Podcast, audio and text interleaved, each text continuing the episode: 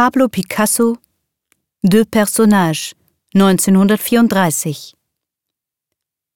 Pablo Picasso malte Motive, die ihn beschäftigten, gern in Serien.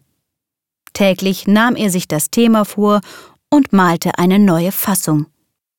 Auch die zwei lesenden Frauen am Tisch variierte er mehrfach. Hier ist der Tag der Entstehung festgehalten, 29.03.34. Dieses Bild der lesenden Frauen ist eine der strengen Versionen. Tisch, Stuhl und Tür sind in rechtwinkligen Formen wiedergegeben.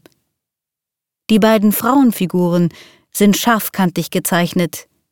Die frontale und die seitliche Ansicht sind miteinander verschränkt. Die Gesichtszüge der beiden Frauen sind fast identisch ausgeführt und man erkennt in ihnen Picassos jugendliche Geliebte Marie-Thérèse Walter. Farblich jedoch unterscheiden sie sich. Rotes und gelbes Kleid, bläuliche und grünliche Arme und Gesichter, die Farben kontrastieren, während die Formen sich gleichen.